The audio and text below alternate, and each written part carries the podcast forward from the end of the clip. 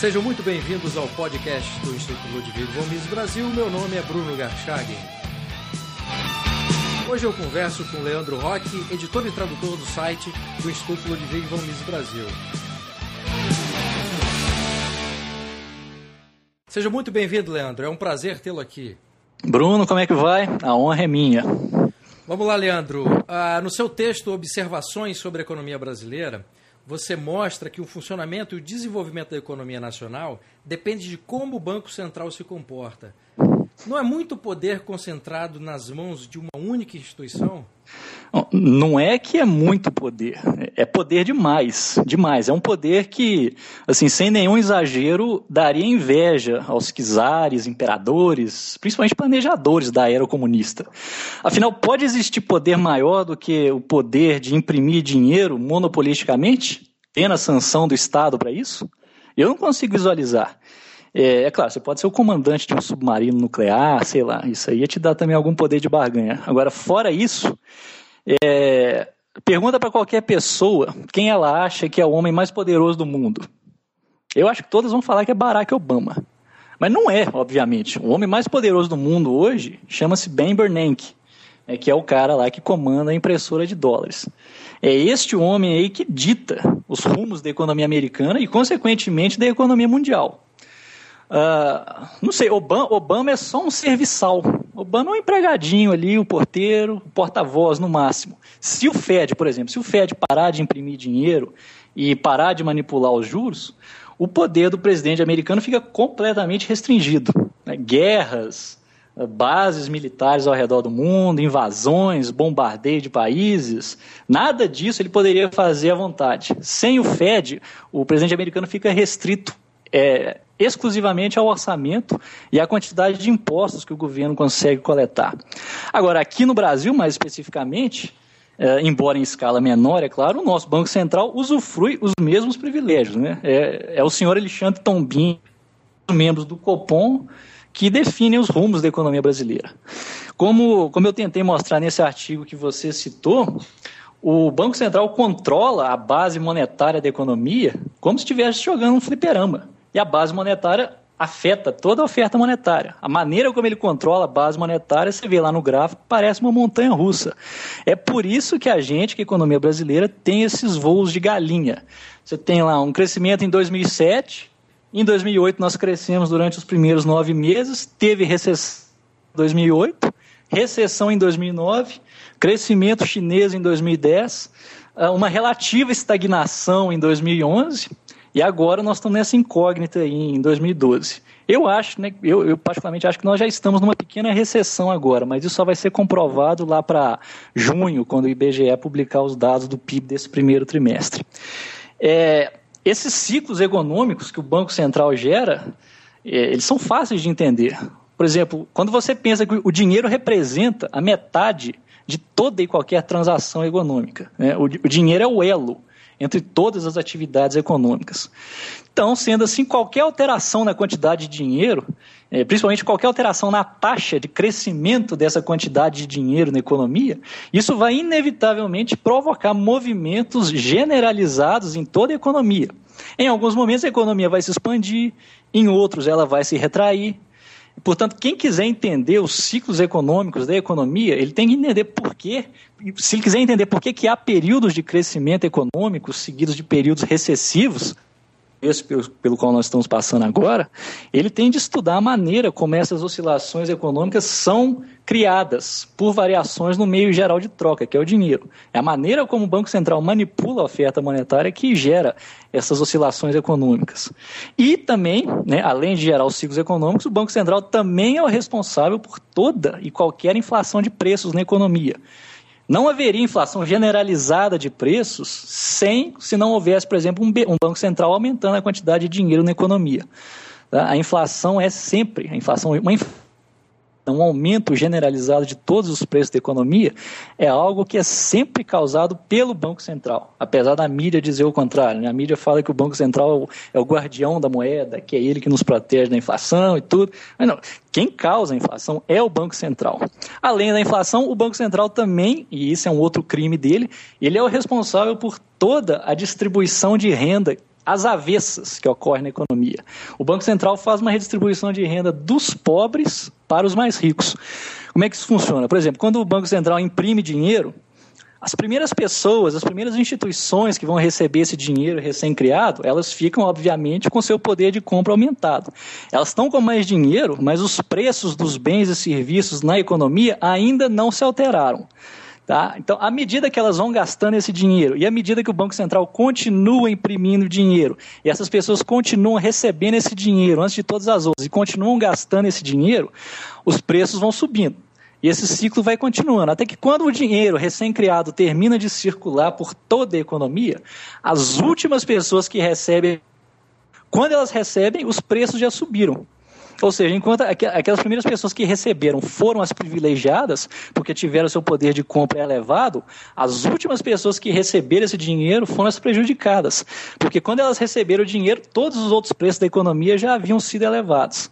Tá? Então, houve uma redistribuição de riqueza dos mais pobres para os mais ricos. Agora, quem são os primeiros a receber esse dinheiro? Primeiro é o próprio governo, né, no caso o Tesouro, o sistema bancário, todas aquelas empresas também que possuem formas com o governo, uh, empreiteiras, fornecedoras de serviços para estatais, etc. Estas são as primeiras pessoas que recebem o dinheiro criado pelo Banco Central e são estas que se beneficiam de toda e qualquer inflação monetária. E quem é que são os últimos que recebem esse dinheiro? Os mais pobres, né? aqueles que não têm aplicação bancária volumosa, os aposentados e pensionistas do INSS, esses são os que saem perdendo.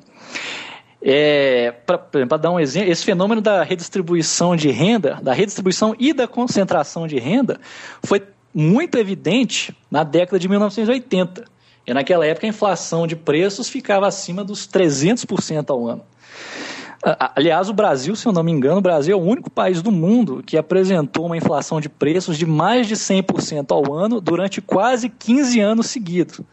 Isso foi de 1980 a 1994. A inflação atingiu 100% ao ano em 1980, dali começou a crescer vigorosamente, tal, até que em 1993 ela estava em 2.500% ao ano.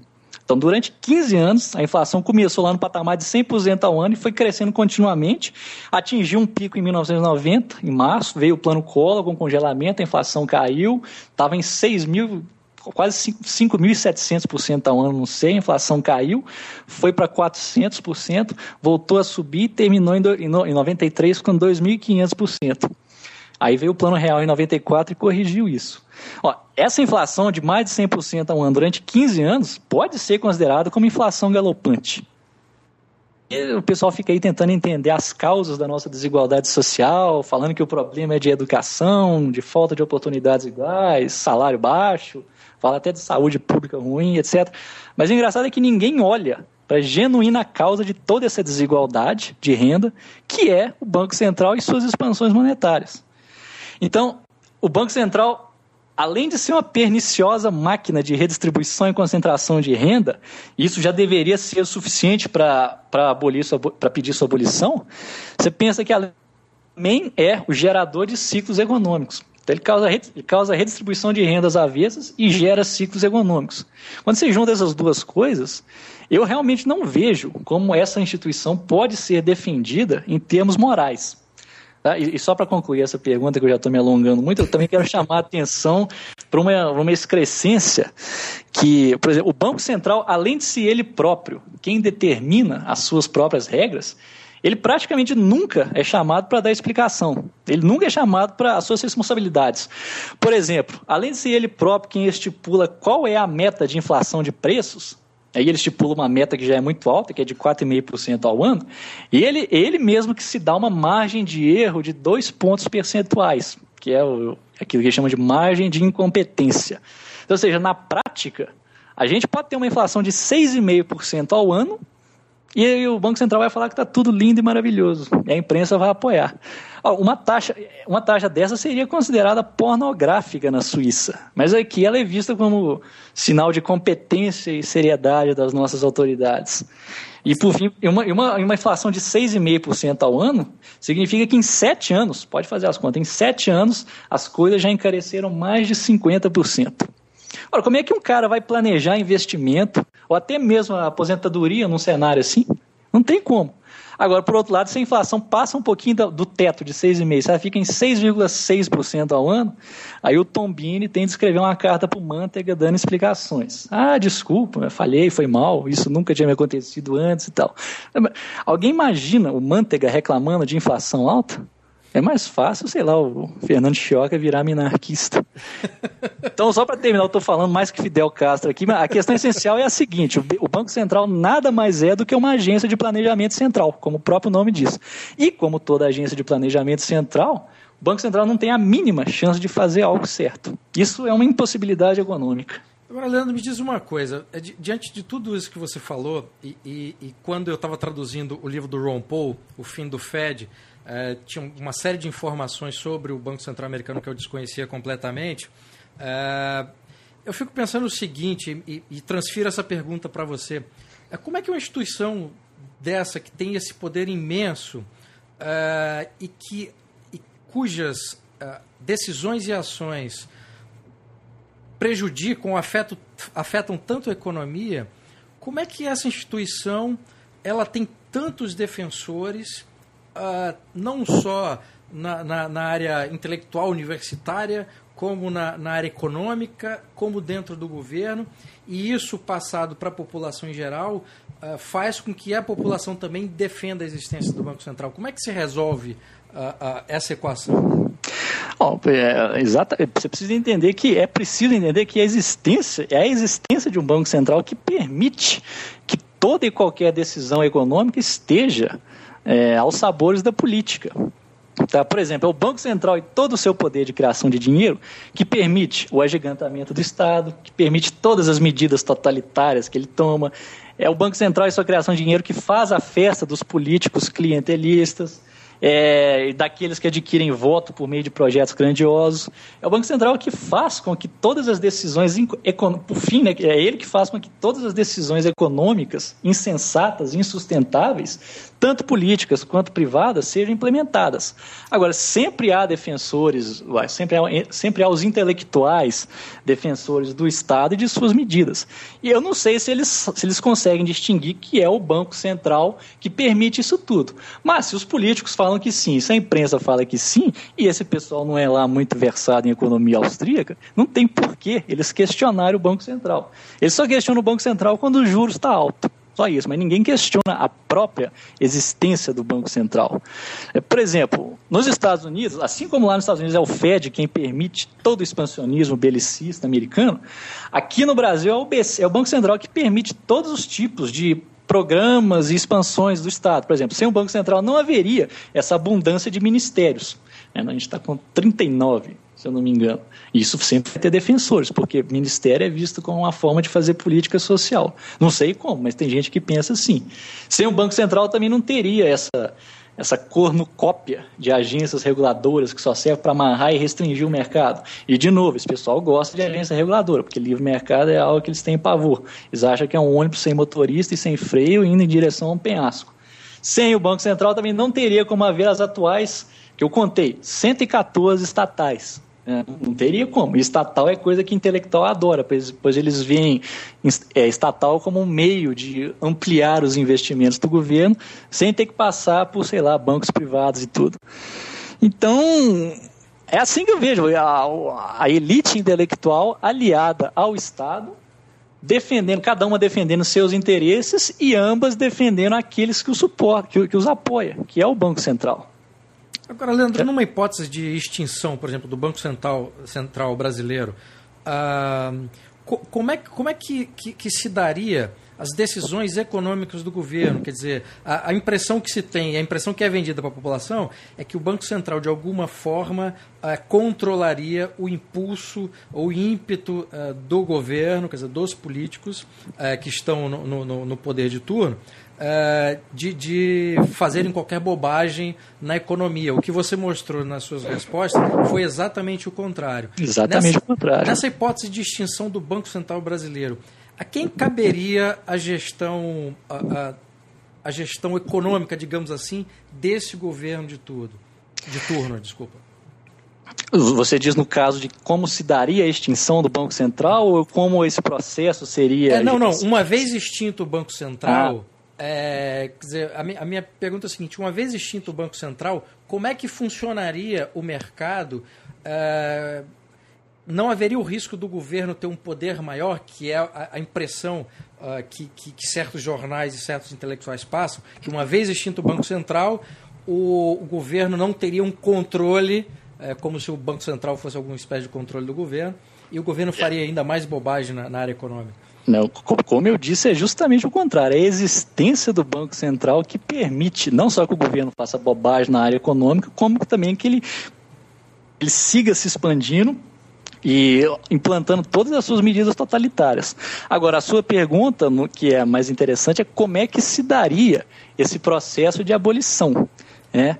O, é um assunto que não dá para ser muito tratado com, muito, com muita profundidade aqui num podcast, mas há algumas coisas básicas que podem ser feitas sem sobressalto. Por exemplo, o próprio Paul já disse que se ele fosse eleito presidente, ele não iria abolir o FED da noite para o dia, é porque isso iria causar muita bagunça desnecessária.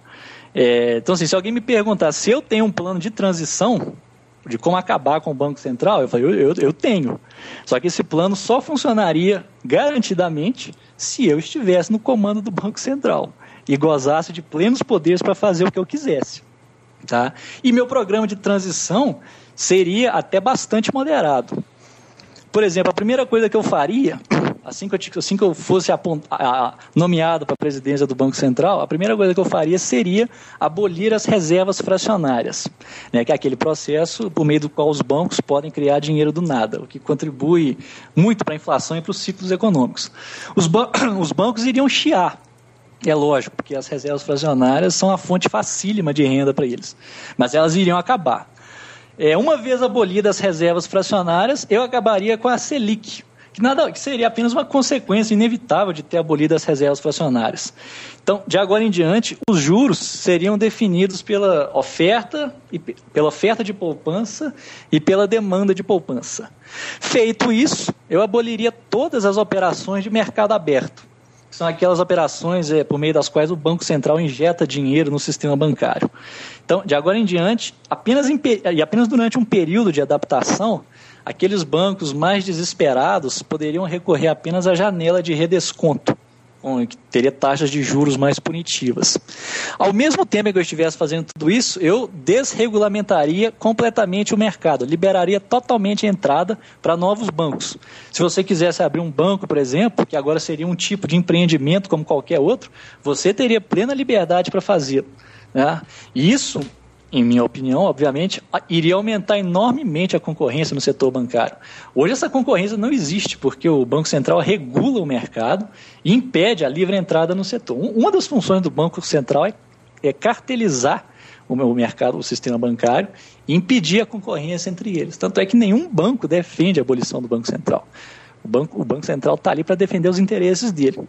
Bom, então, Tendo feito tudo isso, ou seja, tendo abolido as reservas fracionárias, tendo abolido a Selic, tendo abolido as operações de mercado aberto e tendo dado plena liberdade para a abertura de bancos, de agora em diante, apenas os depósitos a prazo poderiam ser emprestados. Já os bancos ganhariam dinheiro fazendo essa intermediação entre poupadores e pegadores de empréstimo. E eles também, os bancos também poderiam cobrar pela, pelas contas correntes, as quais agora não não mais renderiam juros. Embora eu acho que eles não iriam fazer isso justamente por causa da concorrência. Então, a, na minha opinião, a maior fonte de renda dos bancos seria justamente é, pela intermediação dos empréstimos. Tendo feito tudo isso, por último agora, agora que todo o setor bancário já está com 100% de reservas, que significa que os bancos não podem criar dinheiro, o Banco Central, sob meu comando, né, evidentemente, passaria a aumentar a oferta, passaria a aumentar a oferta monetária a uma taxa de 2% ao ano. E esse dinheiro iria cair diretamente na conta dos aposentados do INSS, que foram os mais roubados, os mais logrados, melhor dizendo, os mais enganados pela sociedade. Agora, por que uma taxa de 2% ao ano e por que dar esse dinheiro para os aposentados? A taxa de 2% ao ano é porque, historicamente, 2% sempre foi a taxa anual do aumento do estoque de ouro no mundo. Então, por exemplo, se a gente estivesse sob um padrão ouro genuíno, seria de se esperar que a oferta monetária aumentasse a uma taxa de 2% ao ano. Só que isso é o de menos, porque haveria um outro efeito colateral benéfico, mais benéfico ainda. Uma economia desregulamentada, por exemplo, ela pode crescer continuamente a uma taxa de 2, 3 ou 4%. Isso é, a oferta de bens e serviços aumentaria continuamente a uma taxa de 2, 3 ou 4%. Então, em um cenário em que você tem um crescimento econômico de, por exemplo, 3% e o aumento da oferta monetária de 2%, haveria uma tendência de queda de preços de 1% ao ano. Né? A oferta de bens e serviços aumenta 3%, a oferta monetária aumenta 2%, tendência, de, pelo menos de longo prazo, é que haja uma queda de preço de 1% ao ano. Só que é aqui que vem a melhor parte, que um aumento na quantidade de dinheiro de 2% ao ano gera um aumento de 2% na renda nominal das pessoas. Esse aumento de 2% na renda nominal, em conjunto com uma queda de preços de 1%, teria o efeito de fazer, primeiro, com que o padrão de vida das pessoas aumentasse continuamente. E principalmente faria também com que as receitas e os lucros das empresas aumentassem. As receitas e os lucros iriam aumentar tanto pela maior demanda dos consumidores, porque os preços estariam em queda e a renda estaria em alta, e aumentaria também pelo maior volume de vendas, originados por essa maior demanda.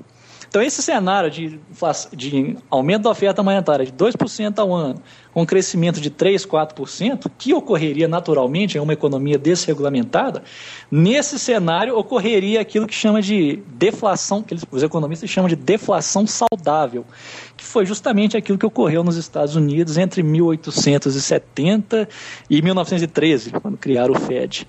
Durante esse período, os preços caíam e a economia crescia. Queda de preço com aumento de renda é uma combinação econômica imbatível. É, eu confesso que esse plano não é meu, eu estou copiando. Eu me inspirei no George Reisman, que é um dos meus economistas favoritos. O plano é dele, então eu estou só, só sendo um anunciante. Boa. E para terminar, quanto à questão de dar o dinheiro, esses 2% para, para os aposentados do INSS, a explicação é fácil, porque como eu expliquei lá no início da nossa entrevista, sempre que você cria dinheiro, ocorre uma redistribuição de renda.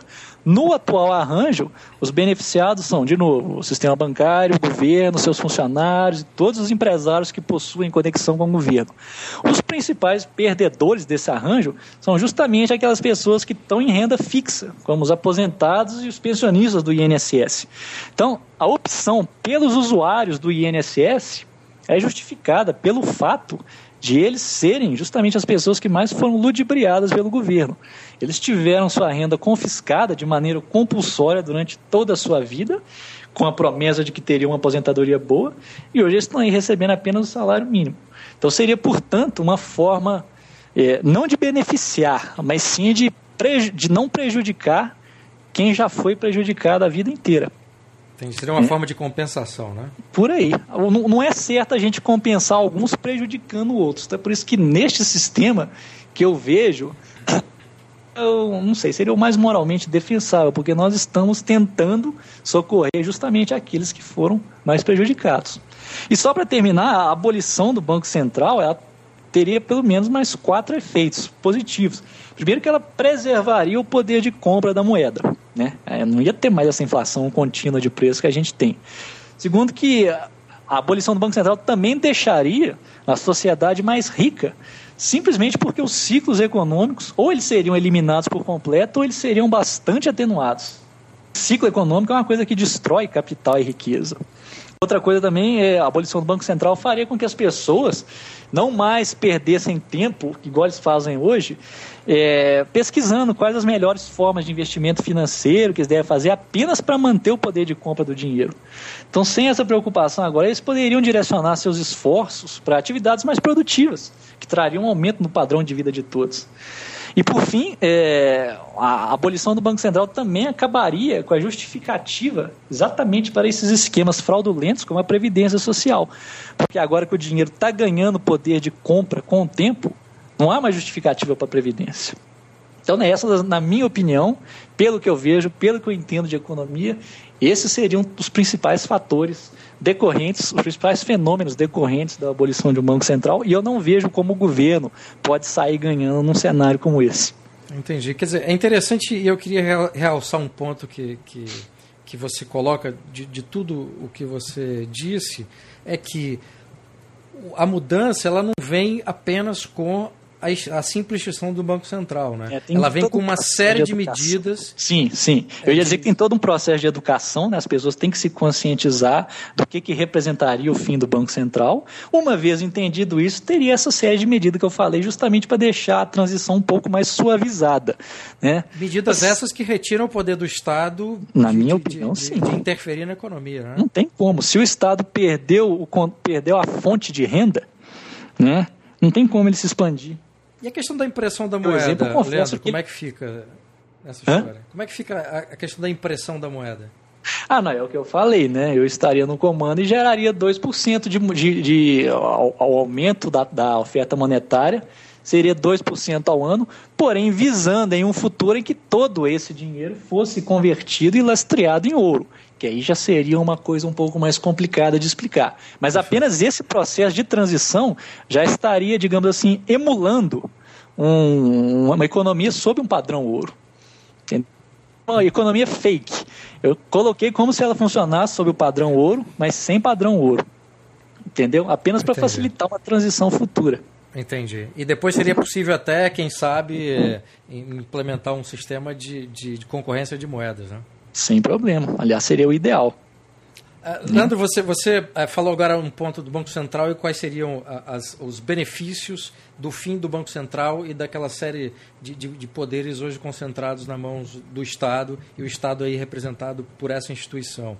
Eu queria agora fazer uma pergunta que amplia os benefícios da economia do mercado para a sociedade e não só é, é, é, concentrado numa instituição, mas de forma geral. você tem um outro texto chamado Tributação versus Regulamentação, o que é pior, é a pergunta que você faz no título do texto, né? É, nesse texto você afirma que precisamos de uma economia de mercado completa, ilimitada, irrestrita e intacta, sem concessões. Fecho aspas por que, que esse tipo de economia de mercado seria mais benéfico para a sociedade e de que forma as parcelas mais pobres da população brasileira seriam ah, beneficiadas também ou até mais eh, se nós tivéssemos esse, esse, esse sistema de economia de mercado funcionando e operando no, no país? Bom, é, essa economia completamente irrestrita, ilimitada, ela, além de ser o arranjo mais moral, mais moralmente defensável, porque é ele o que daria liberdade de empreendimento para as pessoas. E se nós defendemos a livre iniciativa, então, e se a liberdade é um direito, então todas as pessoas têm o direito de ter a liberdade de empreender. Além, de, além desse ponto de vista moral, ele seria o mais eficiente do ponto de vista puramente econômico. E tudo por causa de uma questão de concorrência, que é aí que entra o benefício para os mais pobres. Eh, por exemplo, quando você diz que não deve haver agências reguladoras no mercado de telefonia, por exemplo, quando você pede a abolição da Anatel, quando você fala que sem a Anatel o mercado seria livre e concorrente, com serviços melhores, mais variados, preços mais baixos, e, que você fala, e você fala que o mercado se adaptaria perfeitamente, com muito mais eficiência, se não houvesse ordens de burocratas e essas regulamentações todas, quando você fala isso, o pessoal já estrila, né? Você fala assim, como? Os preços iriam disparar, os serviços virariam lixo, as empresas fariam o que quisessem. Bom, elas já fazem o que querem exatamente hoje, e os serviços também já são lixo hoje, justamente quando elas estão sob elas estão completamente sob o controle do governo, de políticos, de burocratas e principalmente de agências reguladoras. Então, se você abolir, se você abolir a Anatel, piorar, a coisa não vai ficar. Agora, elas, as coisas iriam melhorar? Ora, eu creio que sim, e é justamente por causa da concorrência. Se você tem um mercado sem absolutamente nenhuma barreira à entrada, de modo que qualquer empresa possa se estabelecer nele para ofertar seus serviços, será que essa concorrência melhoraria ou pioraria os serviços? Aumentaria ou diminuiria os preços? Seria pior ou melhor para os mais pobres? Na minha concepção, tudo só iria melhorar. Uma empresa que fizesse qualquer tipo de lambança, por exemplo, ia perder cliente para outras empresas. E isso, num, num livre mercado, é fatal. Empresa que faz lambança dificilmente recupera cliente se esse cliente tiver várias outras empresas para as quais ele correr.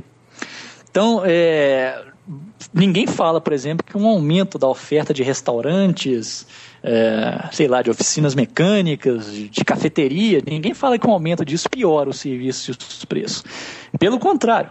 Então, se isso vale para restaurante, para loja, vale também para o setor de telefonia, para o setor de energia elétrica, de combustíveis, é, setor aéreo, aeroportuário, TV a cabo, saneamento, por que não?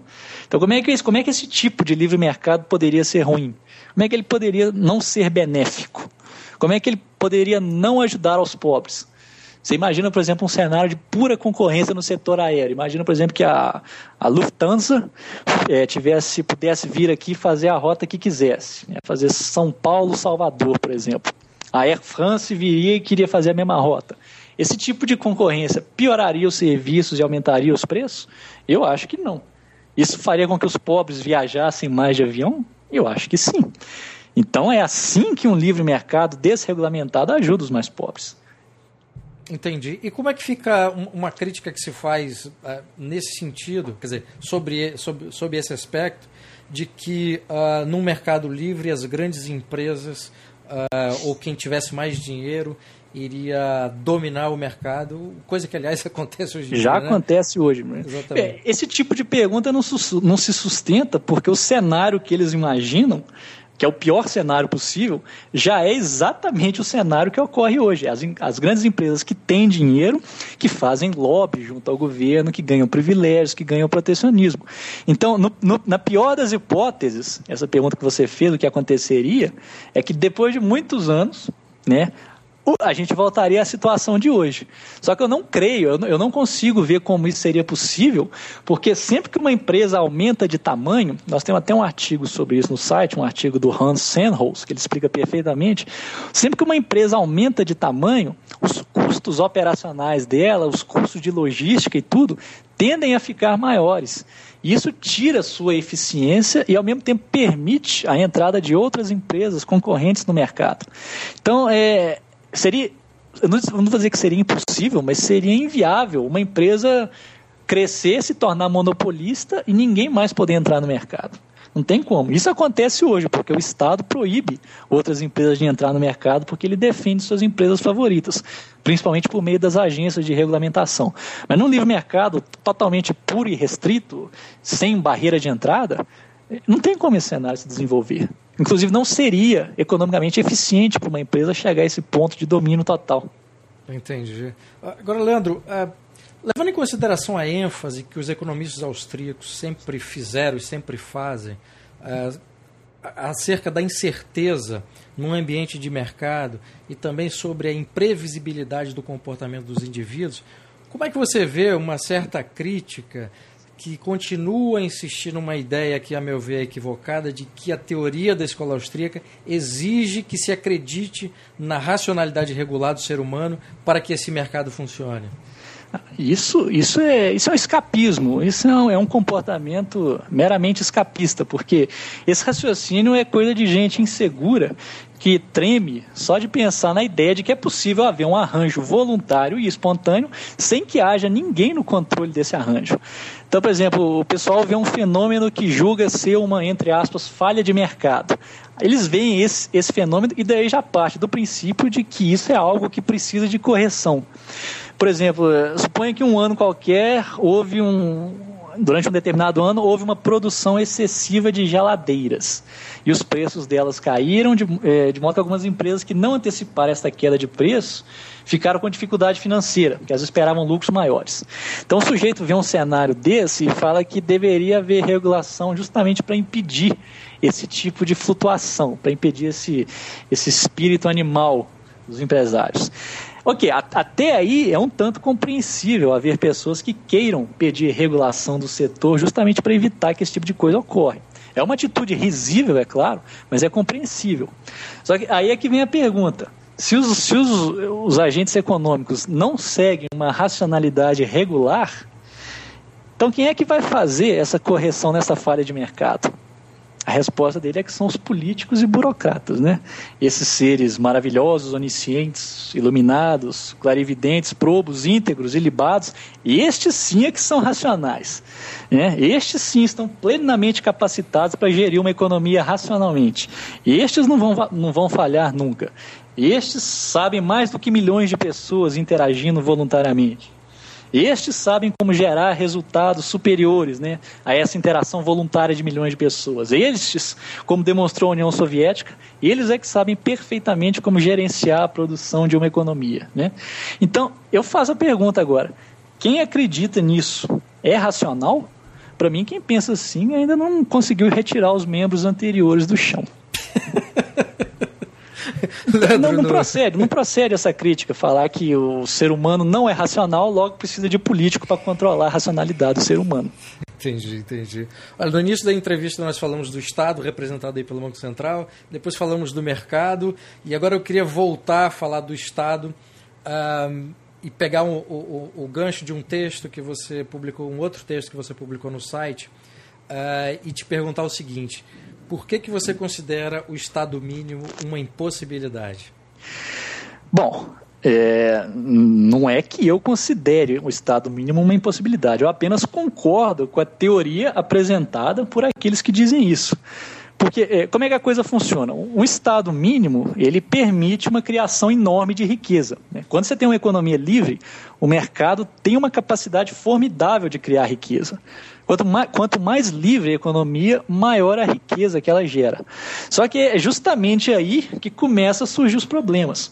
Uma economia rica e produtiva, ela, digamos assim, ela se torna sedutora demais, atraente demais para um Estado faminto, um Estado que quer recursos. Então, quando você tem uma economia formada por indivíduos que são ricos e produtivos, a tentação para você começar a tributar esses indivíduos mais, digamos assim, de maneira mais voraz e confiscar um pouco dessa riqueza deles, a tentação para isso fica enorme.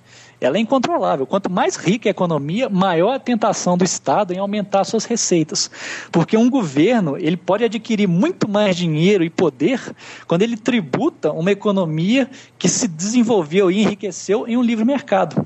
É muita, é muita riqueza para ser tributada.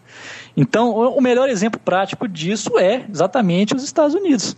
O, um país originalmente concebido né, para ter o menor governo do mundo, hoje tem o maior, mais violento e mais intruso Estado do mundo.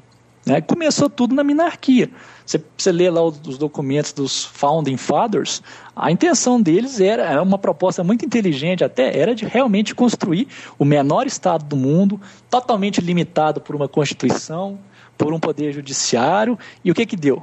Acabou criando o maior Estado do mundo, justamente por esse motivo. Quando você tem uma economia livre e a quantidade de riqueza gerada é enorme, fica ah, qualquer tributação que você eleve sobre os indivíduos vai te gerar uma fonte enorme de riqueza e isso vai aumentar enormemente o seu poder.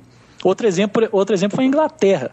Ela tinha um estado enxuto é, no final do século XVIII, uma economia rica, era o menor estado da Europa e já no século XIX virou o quê?